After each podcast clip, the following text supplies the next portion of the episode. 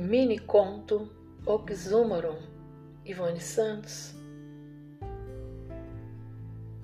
A grita lânguida era sempre um oxímoro absurdo que silenciava por fora dele durante as loucas horas kafkianas que passou no fronte, a fórceps, por osmose e sem anestesia. Tudo acontecia no ano incongruente de 2022.